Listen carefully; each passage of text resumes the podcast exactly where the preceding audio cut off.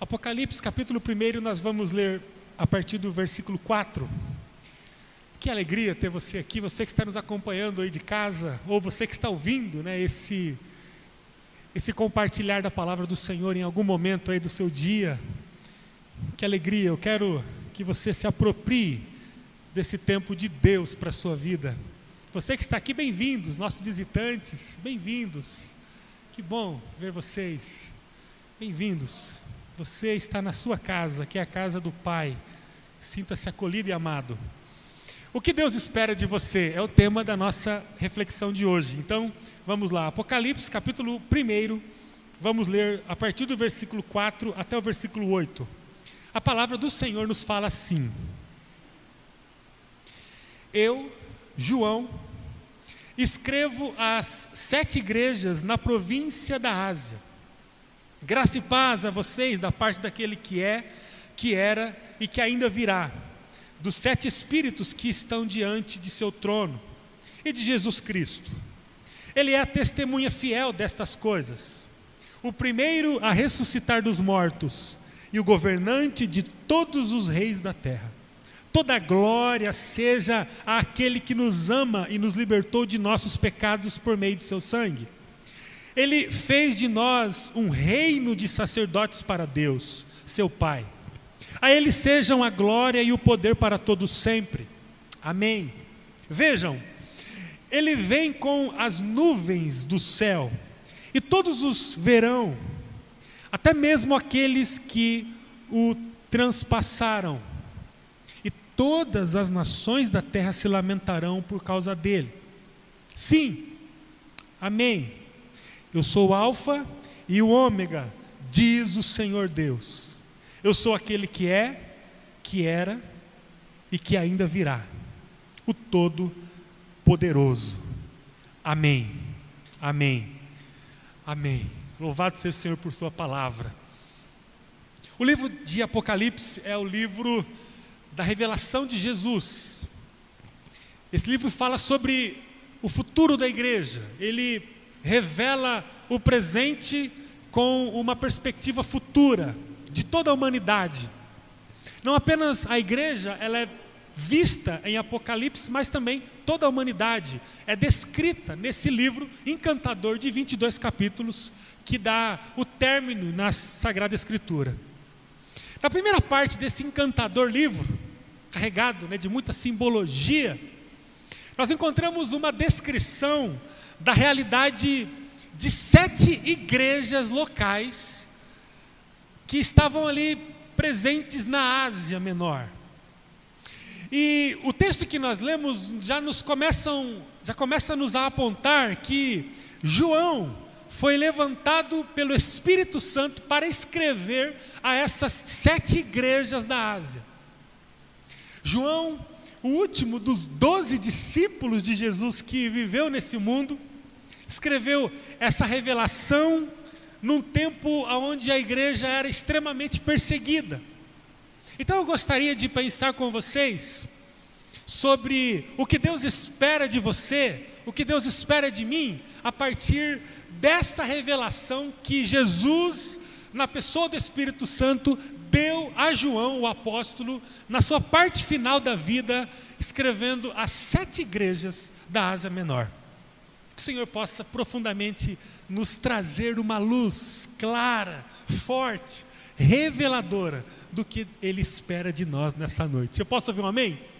Você que está em casa, concorde comigo, concorde conosco nessa decisão de entender o que Deus espera de nós. Um pouco de história para quem gosta, bem rapidinho.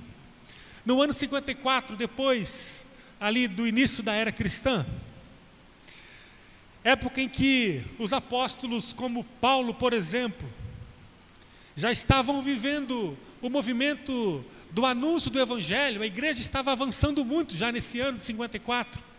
Nós encontramos nos anais da história que o avanço da igreja era fortíssimo. E um personagem romano muito conhecido se destacou nessa época, quando apenas com 17 anos de idade ele assume o governo de Roma, a capital do império. Seu nome era Nero. E esse conhecido personagem romano fez é, uma trajetória muito louca pelo mundo. Nero foi um homem louco. A sua loucura chegou a níveis em que a história diz que Nero ele mandou matar a própria mãe.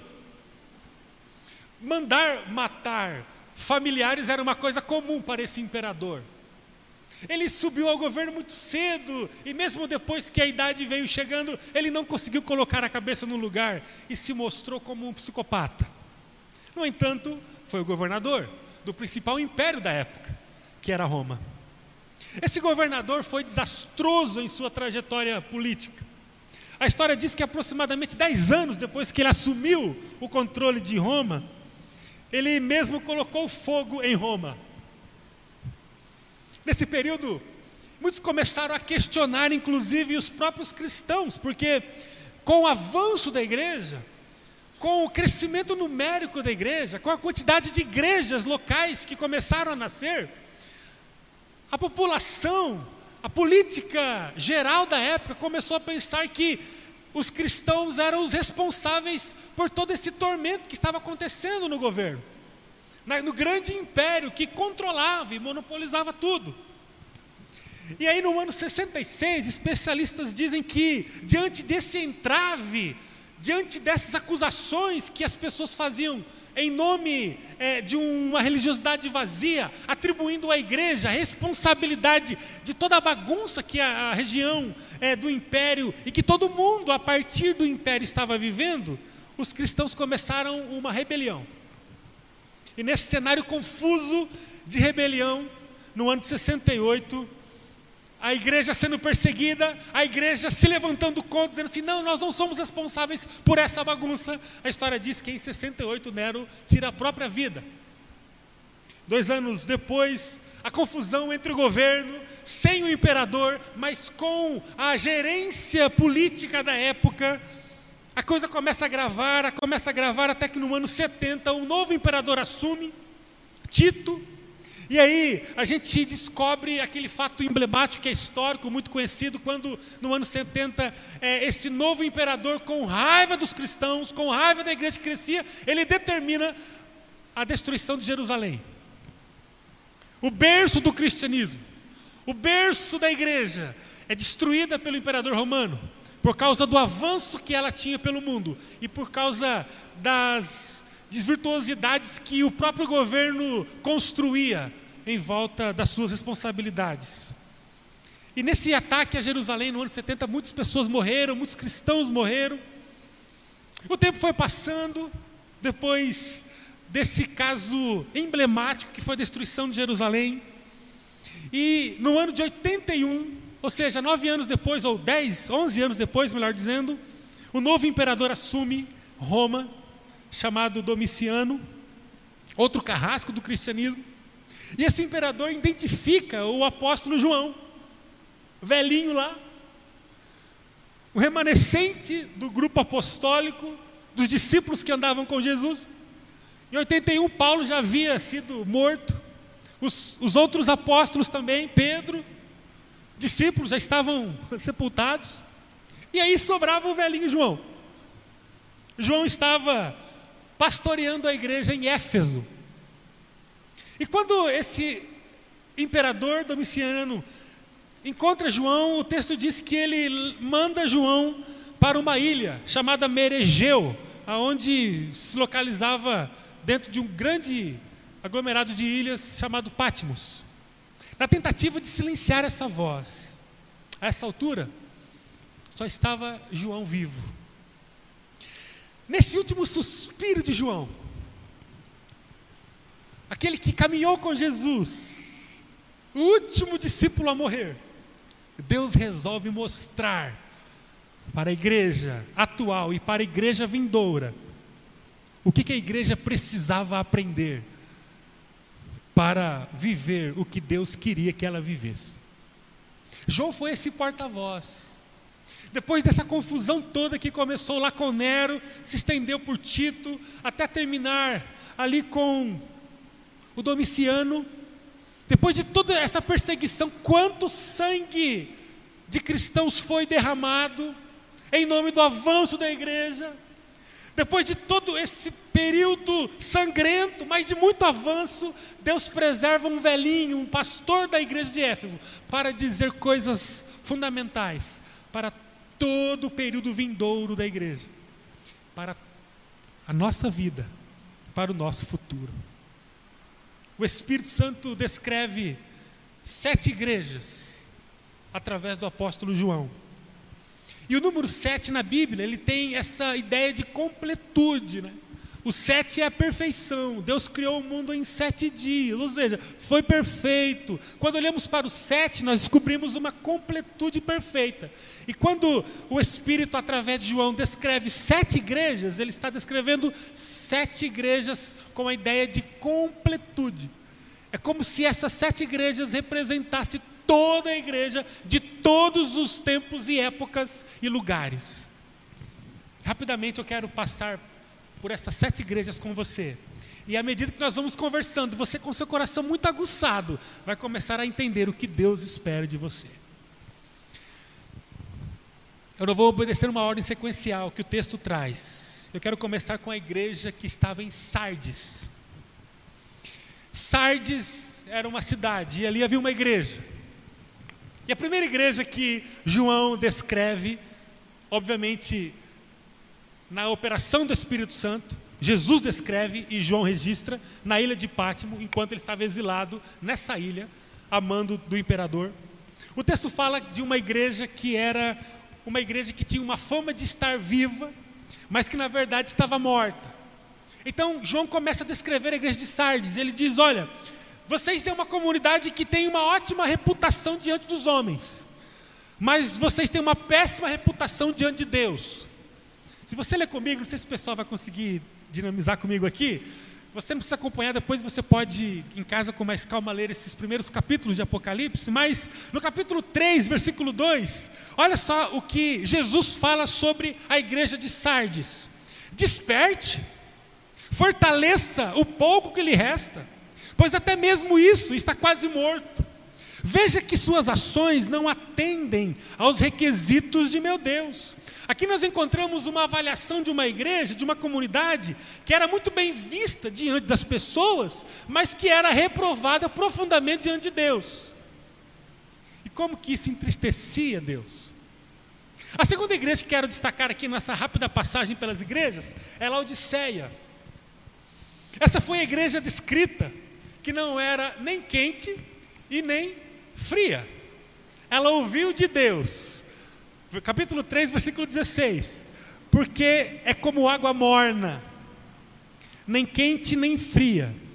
Eu a vomitarei da minha boca. Olha que palavra dura para essa igreja local de Laodiceia. Essa igreja se define como uma igreja rica e próspera, isso está inclusive no, no, versículo 17 do capítulo 3. Mas, apesar de ser uma igreja rica e próspera, ela não conseguia ter relevância.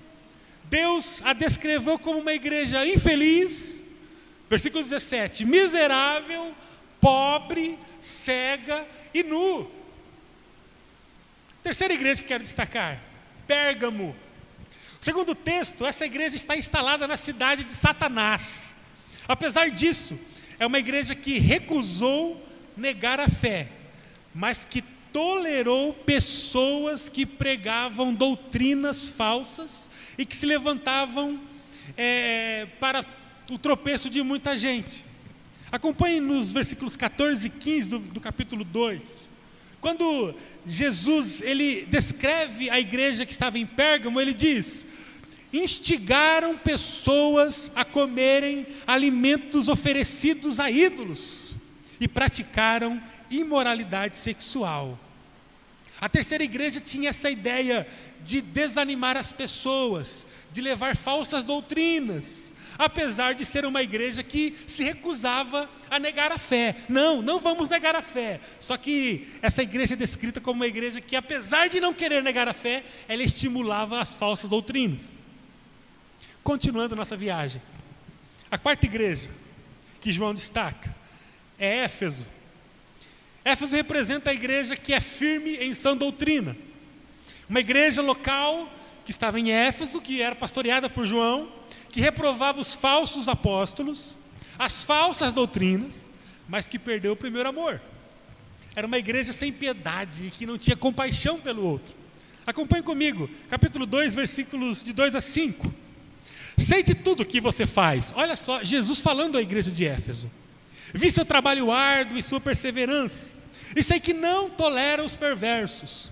Examinou as pretensões dos que se dizem apóstolos, mas não são, e descobriu que são mentirosos. Sofreu por meu nome com paciência, sem desistir. Contudo, tenho contra você uma queixa. Você abandonou o amor que tinha no princípio. Veja até onde você caiu. Arrependa-se e volte a praticar as obras que no início praticava.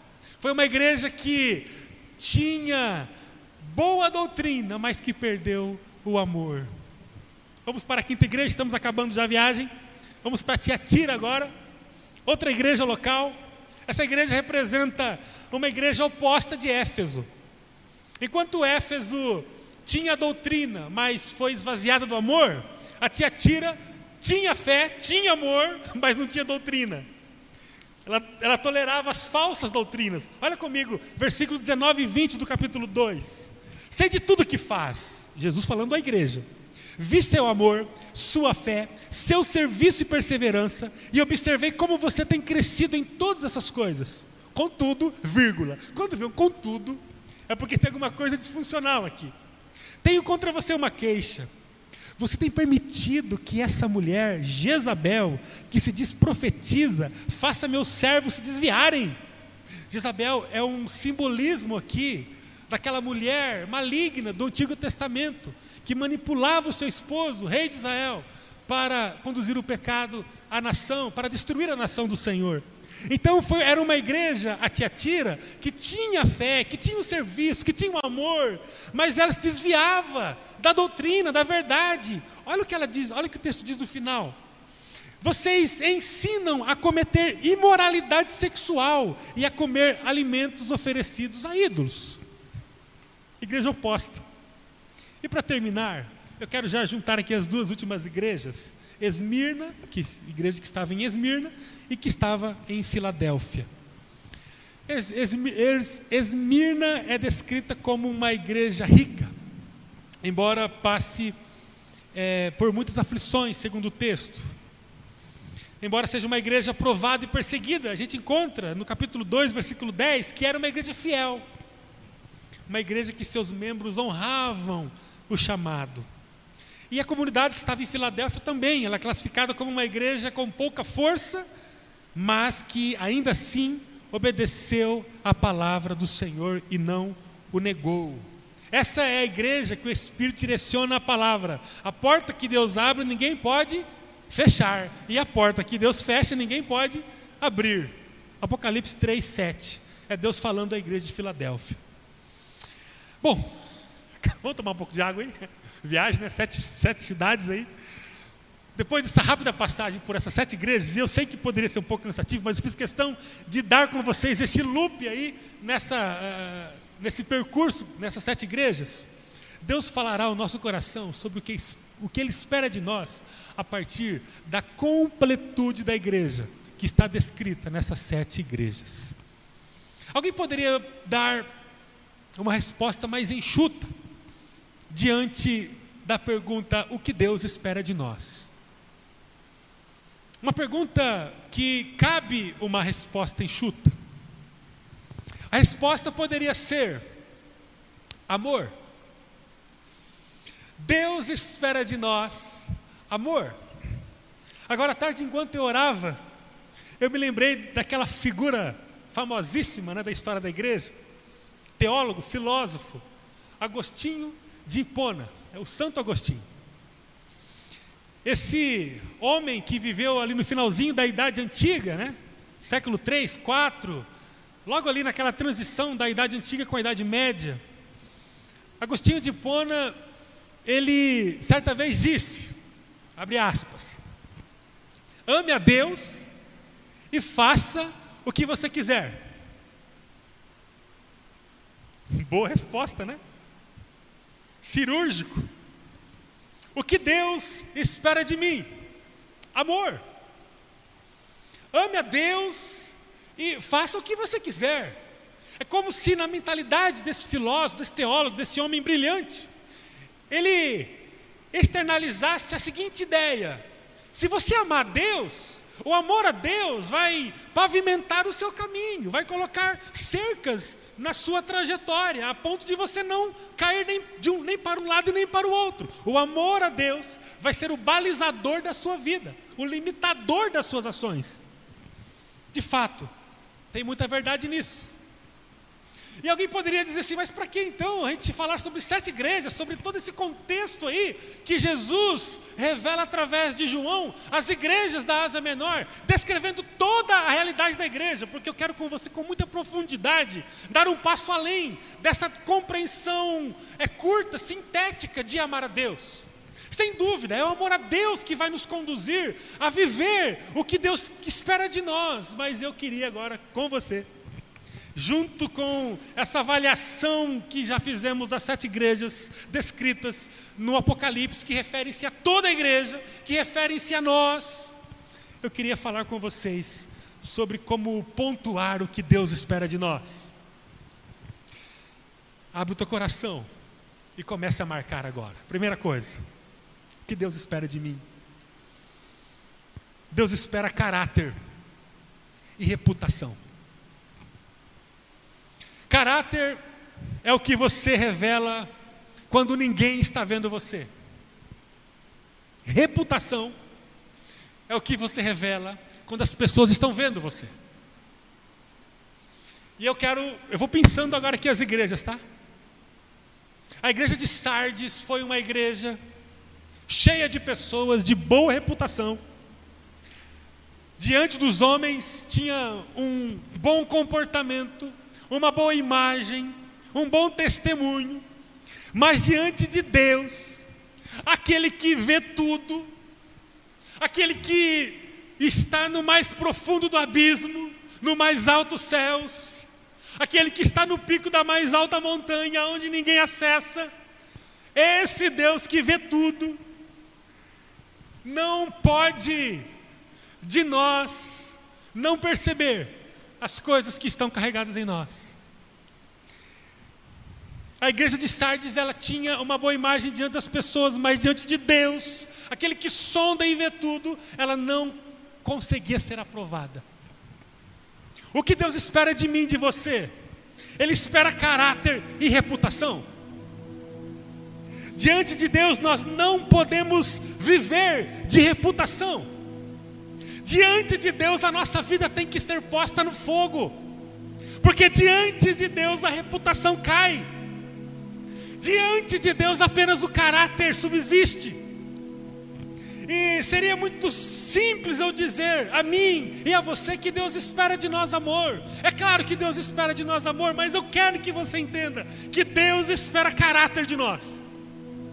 Caráter é quando ninguém me vê, mas Deus me vê. É quando não tem ninguém comigo, mas Deus está comigo. Deus nos vê em pensamentos. Deus nos vê em motivações. Deus nos vê em prioridades. Deus sabe exatamente o valor que nós damos para a Sua presença. E convenhamos, nós vivemos em dias em que a reputação fala muito alto.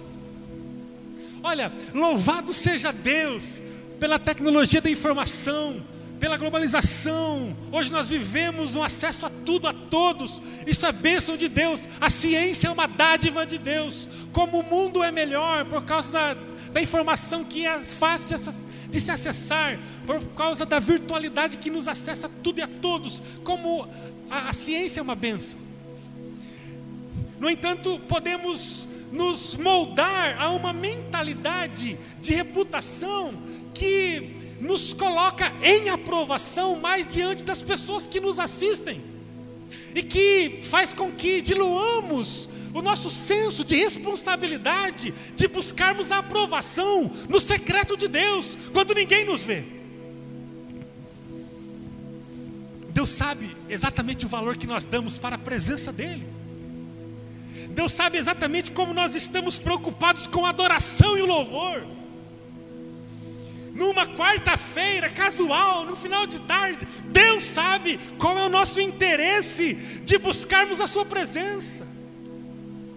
Deus sabe qual é o valor que nós damos para a propagação do Seu reino. Deus sabe.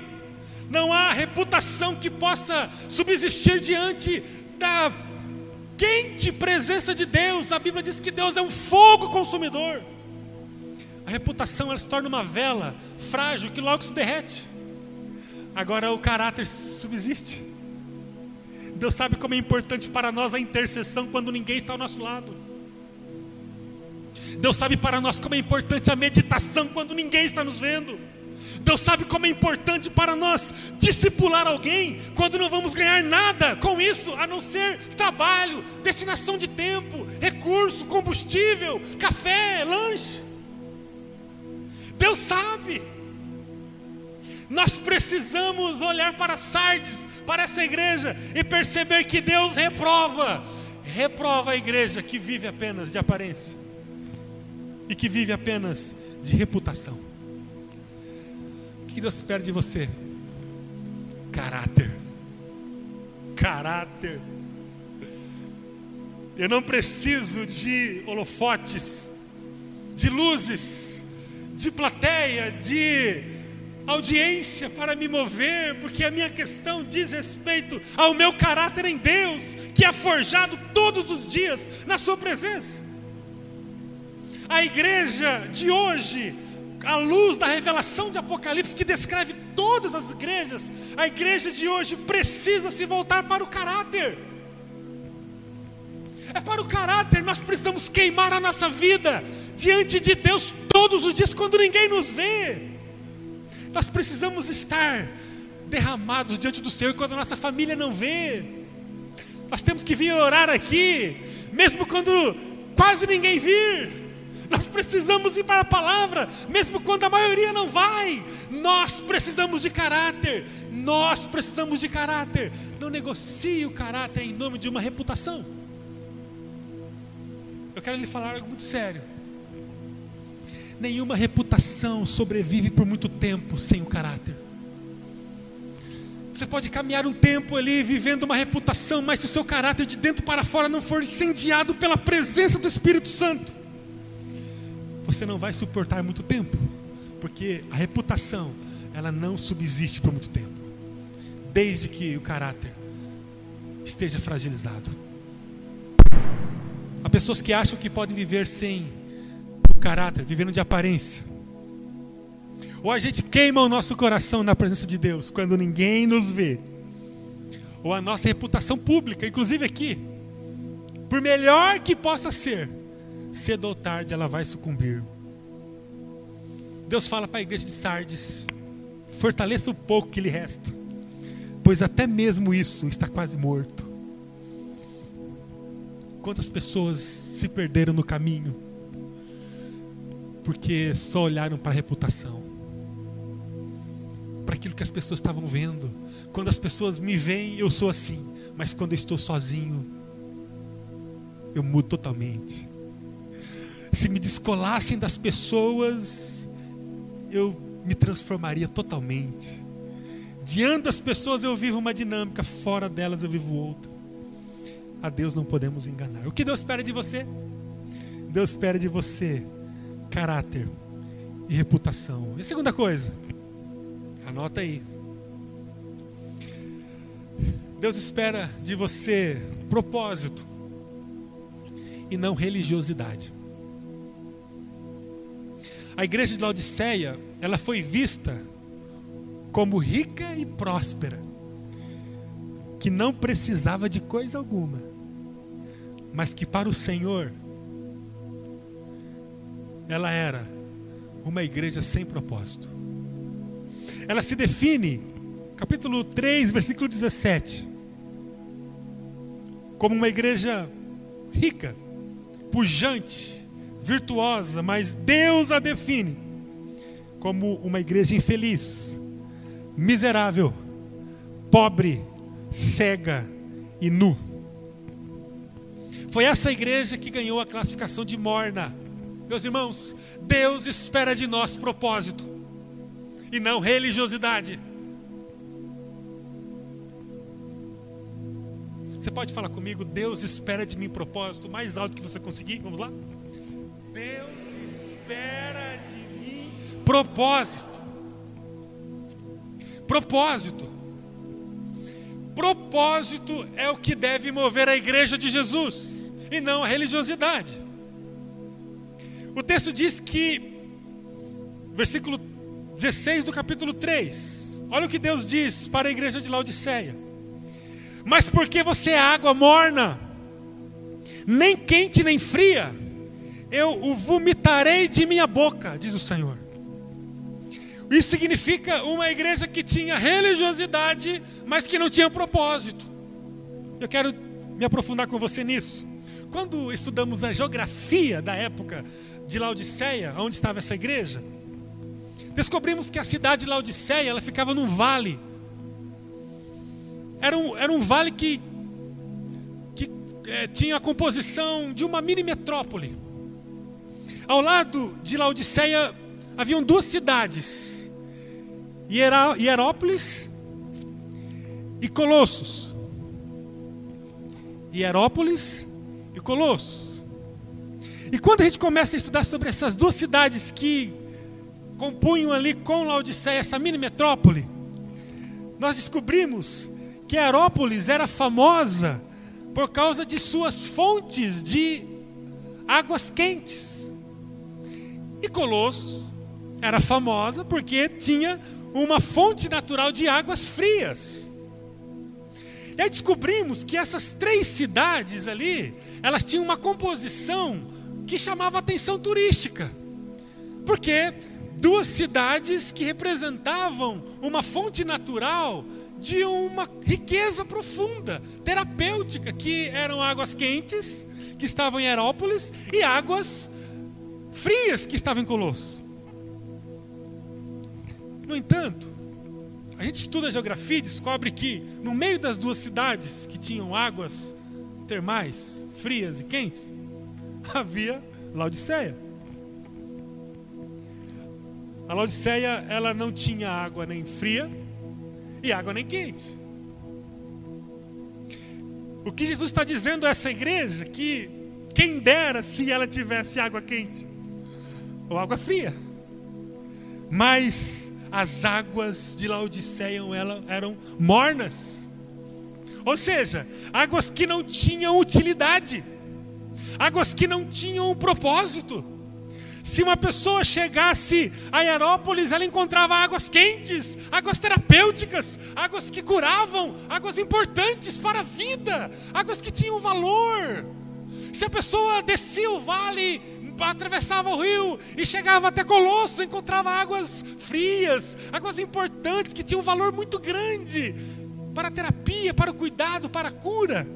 Mas se a pessoa parasse em Laodiceia, as águas eram mornas, não tinha utilidade, não tinha propósito, não servia para nada, era uma água sem valor, não traz cura, não tem ação terapêutica.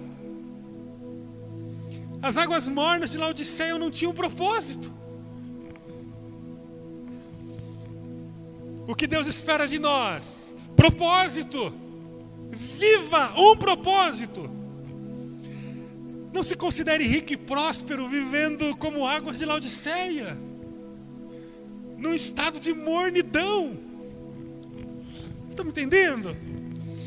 Qual é o propósito que está queimando em seu coração hoje?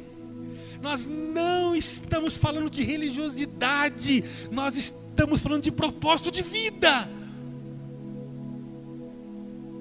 O propósito de vida vai sempre desaguar para um objetivo terapêutico, transformador, de cura sobre alguém. E eu pergunto a você: qual é o propósito da sua vida que revela cura sobre alguém? Você é água morna, ou você é água quente, ou você é água fria? O seu propósito de vida hoje, o que mais queima no seu coração, que é? É a sua saúde? Podemos viver em prol de um, de um propósito de ter saúde. Investimos tempo, dinheiro, energia, combustível. Quando eu falar combustível, vocês estão, falando, entendendo o valor disso, né? Investimos tudo. Investimos tudo. Porque queremos ter saúde, saúde, saúde, saúde. O propósito que pode queimar no meu coração hoje é a carreira profissional. Não, eu tenho que me aperfeiçoar, eu tenho que fazer curso, eu tenho que estudar, eu tenho. Não, é o propósito da minha vida é ser melhor profissionalmente. O que mais? Eu não estou dizendo que essas coisas são de, de, de, de zero de importância, não estou falando isso. Eu estou falando com você sobre o que mais queima no teu coração. Propósito. Porque eu posso ter a minha vida sendo construída por muitas coisas, mas com um propósito ressaltado. E esse propósito ressaltado pode ser a saúde, pode ser a vida profissional, pode ser a carreira educacional. Eu preciso agora estudar, então só quero estudar, estudar. Pessoas chegam até mim. No nosso contexto, fala assim: olha, pastor, eu preciso agora estudar, então eu não quero mais me envolver com nada que diz respeito da igreja. Porque agora eu quero estudar, eu quero me dedicar nos estudos. É como se o propósito de vida nesse momento, tá? Nesse momento, fosse restrito à formação. Qual é o seu propósito que mais queima em teu coração hoje? É o seu patrimônio? Não, eu quero juntar meu patrimônio, eu quero comprar, eu quero conquistar. É o seu crescimento intelectual? Não, eu quero, não, eu quero estudar, eu quero. É seu namoro, seu casamento? O que, que é? O que Deus espera de você? Ele espera que você defina um propósito de vida que possa trazer resolução para as pessoas que estão ao teu lado. Será que tudo isso não pode dar a sensação? Ah, eu estou buscando saúde, estou buscando é, carreira profissional bem sucedida, estou buscando formação educacional, estou buscando aquisição de patrimônio, eu estou buscando um bom corpo, boa saúde, tá, estou buscando. Aí parece que dá a impressão de nos auto-perceber como a Laodiceia. Ela, ela bateu no peito e falou assim: Eu sou rico e, e, e próspero. Eu sou um povo rico e próspero. Talvez alguns podem começar a ter ascensão em, em temas que são admiráveis, a ponto da própria estrutura da vida, falar assim: nós somos ricos e prósperos. Mas Deus vai olhar e vai dizer: embora você se ache rico e próspero, para mim você é água morna e eu estou a ponto de vomitar você da minha boca. Por mais que você esteja todo aflorado, aparelhado, cheio de entornos e de conquistas, não há propósito. Os religiosos da época de Jesus, eles andavam com roupas brilhantes, valiosas, mas não havia propósito. A sua vida é terapêutica para quem? A sua vida ela impacta a saúde de quem? Ela revigora a existência de quem? Você ministra cura para quem? Você intercede por quem? Você põe as suas mãos sobre quem? Você se levanta. Eu fico às vezes vendo nas redes sociais testemunho de pessoas aqui de nossa igreja, a maneira que testemunham, a maneira que buscam alcançar pessoas com o Evangelho. Isso enche meu coração e, e, e me faz lembrar de como que Deus está cumprindo a sua vontade, seu propósito no meio da nossa comunidade. Porque quando a gente se revela com um propósito, qual é o meu propósito? Meu propósito é de todos os dias, de todos os dias levantar a minha vida para ser terapêutico na vida de alguém, para curar alguém, para transformar alguém. O que Deus espera de mim? Propósito e não religiosidade. Caminhando para o final. O que Deus mais espera de mim? Terceira coisa. Estamos juntos aí? Caráter e reputação. Deus espera de nós propósito e não religiosidade. E em terceiro, Deus espera de nós piedade, não legalismo. Para a igreja, o legalismo ele é muito mais confortável que a piedade. O que é legalismo? É você classificar mais o demérito do outro, em nome de uma falsa piedade sua. E a tendência natural da igreja, natural, é de sempre valorizar o erro do outro, questionar o outro, classificar a falha do outro, a fraqueza do outro, a ausência do outro, o medo do outro, do que de fato apiedar-se dela. se aproximar dela, se abaixar e falar assim: olha, você está machucado, mas eu quero cuidar de você. Mas o legalismo, ele impede que se, que se aproxime, que se dobre diante da miserabilidade do outro, porque antes de se dobrar, ele se, ele se coloca como um classificador, um tribunal que vai julgar o outro. A tendência natural da igreja é sempre classificar a dificuldade do outro. No entanto, o que Deus espera de nós é não legalismo, mas piedade. A igreja de Éfeso nos ensina que o legalismo ele é amargo e destrutivo mas que o amor é fonte de vida. Éfeso era uma igreja firme em sua doutrina. A gente leu, leu isso. É uma igreja que, que reprovava os falsos apóstolos, que reprovava as falsas doutrinas. Só que era uma igreja que deixou o amor se perder. Deus espera de nós compaixão. Nós não podemos ser uma igreja sem piedade e sem compaixão. Nós não podemos ter os nossos pés ligeiros para julgar, para classificar, para desmoralizar, para depreciar o outro.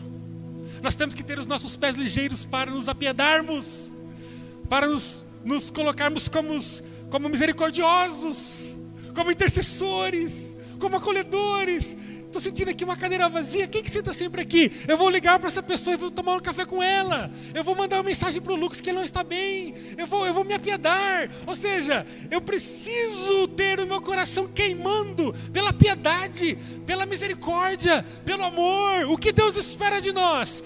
Piedade, misericórdia, amor e não legalismo. A igreja de Éfeso foi ligeira para julgar, para classificar o que era certo, o que era errado, e se esqueceu do amor. E se tirarmos o amor da igreja de Jesus, só sobra o legalismo, porque nós nos, auto, nos, nos autodefinimos como pessoas corretas. A verdade está em nós. Nós temos um padrão, uma conduta de comportamento que rege uma boa vida. E aí, se não tomarmos cuidado, em nome dessa boa vida que construímos, ou que achamos que construímos, nós vamos deixar de lado o amor e a piedade, porque o outro não vai se encaixar no padrão de comportamento nosso. Todos os dias nós precisamos levantar e orar por alguém, temos que abraçar alguém, temos que mandar mensagem para alguém, precisamos derramar o nosso amor, o nosso acolhimento sobre alguém. Será que é difícil entendermos que Deus espera de nós amor e piedade? Se eu olhar para mim agora, se você fizer agora um exercício e olhar para a sua vida, como que você exerceu misericórdia nessa semana? Nós temos que terminar uma semana transbordantes de misericórdia com muitas experiências. Por quê? Porque Deus espera de nós misericórdia. Para saber se estamos bem em relação à piedade, basta refletirmos quanto tempo temos dado a alguém como expressão de amor intencional, com clareza e com propósito. Quanto tempo nós temos oferecido oração, abraço, o anúncio do Evangelho. Quanto tempo temos gastado nessa ação? Quanto tempo nós temos discipulado pessoas que estão precisando de ser acompanhadas? O que Deus espera de nós? Amor, amor, amor. Ah, gente, nós temos que nos, nos estapear aqui para nos discipular tinha que ser a maior briga nossa. Por que, que a igreja está brigando? Porque todo mundo quer discipular todo mundo, não, não, eles não estão conseguindo se organizar. Por que, que a igreja está brigando? Porque todo mundo quer vir todo dia orar, eles não querem seguir a, a escala. Porque a oração fala de mover o outro por meio da minha intercessão. Eu estou compartilhando meu tempo de, de oração pela manhã com com quem quer acompanhar pelo Instagram. Estamos aí entre 10 e 15 conexões, um barato. Todo dia tem um pessoal que está lá comigo. gente ora junto, seis e meia da manhã. Eu, eu saio que nem o super-homem. E eu quero ser bem é, intencional aqui de citá-lo. Eu saio que nem o super-homem aqui do, do gabinete, cheio do Espírito Santo.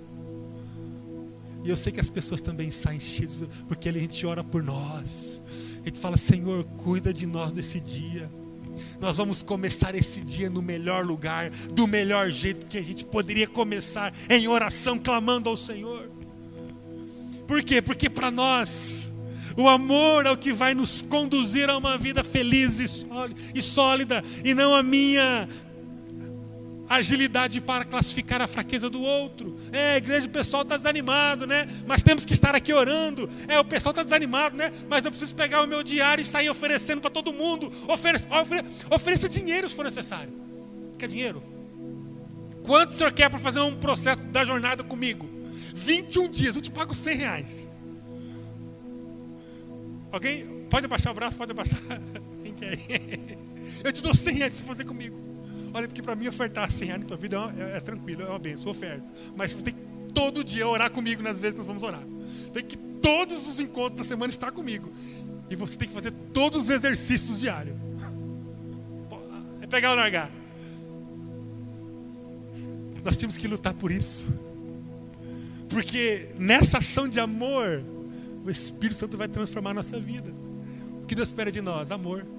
Amor. Último que Deus espera de nós? Santidade. Eu quero terminar com isso. A igreja não pode concordar com tudo o que rege o mundo. E nós estamos vivendo dias terríveis. Queridos, a igreja é santa Ser santo significa que ela está sujeita a uma atmosfera que é regida por um padrão, inclusive um padrão puro e perfeito. A igreja é santa. A igreja não se prostitui, a igreja não se sujeita a qualquer padrão. Jesus falou sobre sermos sal não um sal insípido, um sal que não tem relevância, mas um sal que salga. Jesus falou sobre sermos luz, não uma luz escondida, mas uma luz que brilha. A igreja santa. Pedro chama a igreja à santidade, lá na sua primeira carta, no capítulo 1, versículo 15. Ele reproduz a verdade do Senhor do Antigo Testamento: sede santos, porque Deus é santo. Ele, ele conclama a igreja a ser santa. Paulo em Romanos 12 diz assim: Olha, gente, não vos conformeis com esse mundo, não imitem o comportamento desse mundo, mas deixem que Deus transforme vocês por meio de uma mudança do modo de pensar. Porque é isso que vai fazer vocês viverem a boa, perfeita e agradável vontade dele na vida de vocês. A igreja é santa. O que Deus espera de mim e de você? Santidade. Perceba que é uma completude. Enquanto Éfeso perdeu o amor em nome do legalismo, nós encontramos a igreja de Tiatira perdendo a santidade em nome de flertar com tudo e todos. Ah, o pessoal está aqui, não, eu, eu quero me. Eu vou, eu vou estar com vocês aqui. Não, na verdade, não vamos brigar, não. Não vamos não discutir, não. Qual é o seu padrão de vida? Não, meu padrão é esse, esse, esse. Tudo bem, tudo bem. Esse padrão, então tudo bem, vamos, vamos sentar junto aqui, vamos viver juntos, porque queremos estar perto de você, queremos amar você. Percebo que é, não é apenas uma questão simples de se pensar, é uma completude. Enquanto a igreja de Éfeso perde o amor e julga, a igreja de Atira perde a referência de santidade para se aproximar das pessoas. Nós não podemos negociar a santidade.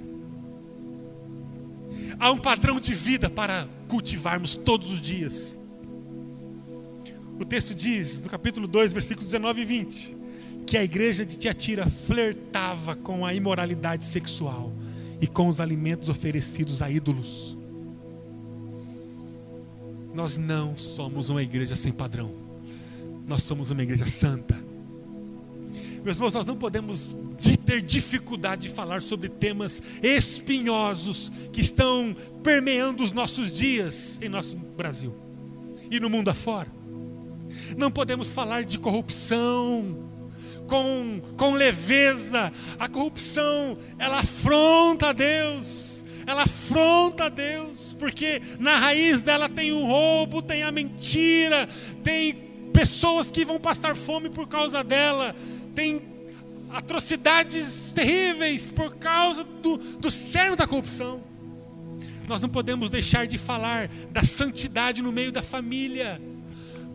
Fornicação é pecado, prostituição é pecado, adultério é pecado, vício em pornografia é pecado, pedofilia é pecado, jovens que saem para dormir juntos é pecado, adolescentes namorando sem um controle de santidade, de padrão de comportamento, emoções sendo violadas, corpo sendo violado, uma uma prostituição, uma fornicação desregrada no meio dos nossos adolescentes é pecado. Nós não podemos negociar. Homossexualismo é pecado. Não podemos negociar. A Bíblia veterotestamentária, Antigo Testamento e Novo Testamento, Romanos capítulo 1, tantos textos condena. A homossexualidade afronta o caráter de Deus. Deus criou homem e mulher biologicamente para viverem plenos. Violar isso é violar a santidade. A igreja ela deve assimilar todos os processos de perseguição, mas jamais ela pode negociar a santidade. Não negociamos isso. Pessoas podem entrar aqui com problemas de distúrbios é, nessa área sexual, nós vamos amá-las.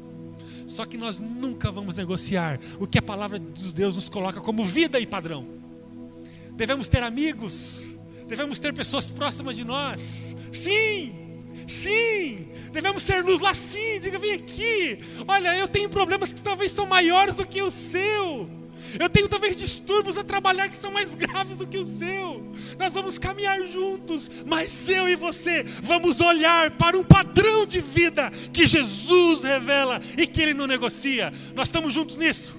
E se algum momento eu virar os meus pés e sair desse padrão, me abandone, não vai por mim, porque a Bíblia diz no Salmo 1 que aquele que se assenta na roda dos escarnecedores terá dificuldade de viver plenamente a bondade e a prosperidade que Deus tem.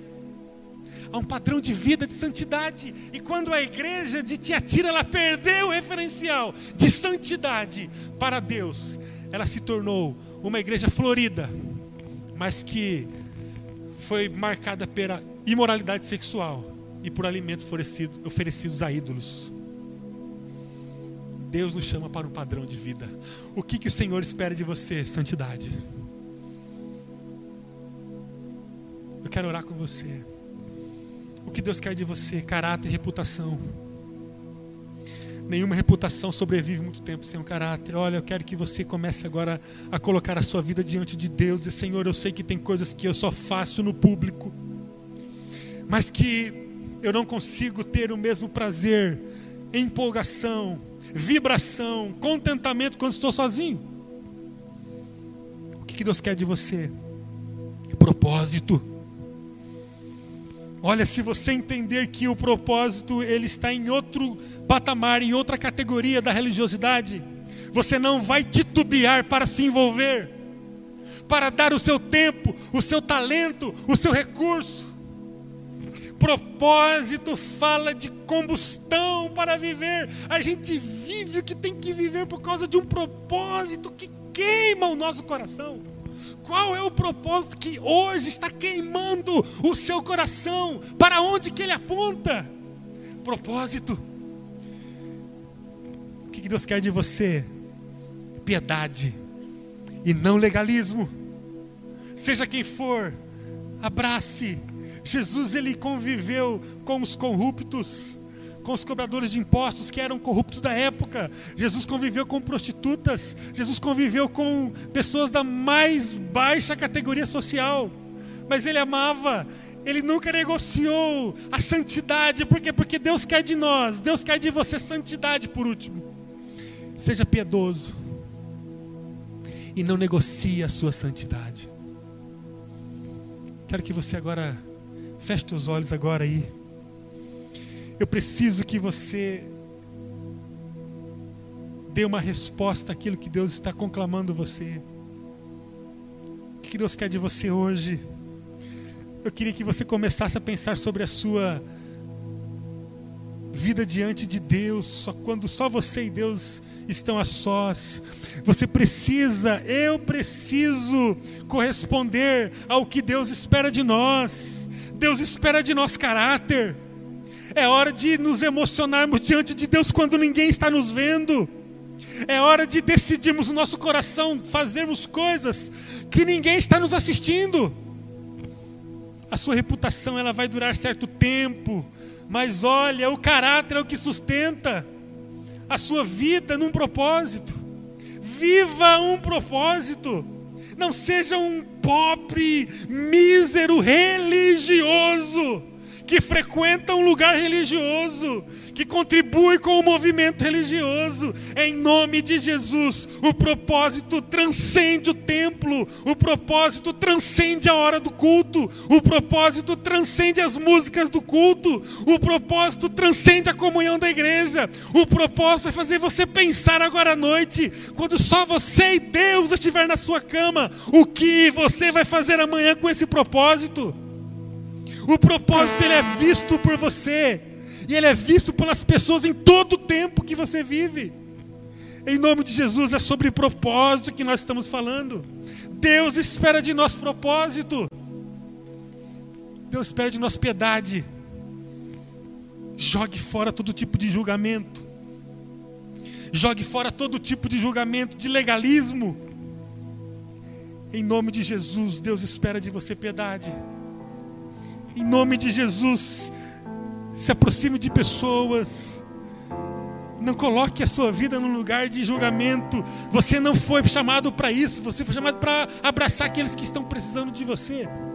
Ah, procure pessoas, ore por pessoas, discipule pessoas, compartilhe seu testemunho com pessoas, em nome de Jesus, em nome de Jesus, seja piedoso, porque Deus pede de você piedade por último, não negocie a sua santidade. Qualquer tentação, qualquer proposta debaixo da mesa, qualquer proposta de facilidade para ganhar mais dinheiro fácil, qualquer proposta de sonegação, qualquer proposta de palavreados de baixo calão, qualquer proposta de deformação da família, qualquer proposta de é, sexualidade depravada, promiscuidade, em nome de Jesus, qualquer proposta de maldade para alguém, em nome de Jesus, qualquer proposta que viole a verdade do Senhor, que judie das crianças, que judie dos mais idosos, dos pobres, em nome de Jesus, qualquer proposta que fira a vontade de Deus, rechace, rechace, se afaste dela, empurre ela porque o que Deus quer de você é santidade, santidade, sede santos, porque eu sou santo, diz o Senhor. E é isso que nós vamos procurar viver. Ó oh, Deus de amor, nós estamos aqui porque nós sabemos de que o Senhor espera algumas coisas de nós. E agora, Pai, eu estou aqui com os meus irmãos pedindo perdão ao Senhor e dizendo a Ti que nós queremos corresponder ao que o Senhor espera de nós. Nós saímos aqui nessa noite convictos de que nós temos que trabalhar mais o nosso caráter.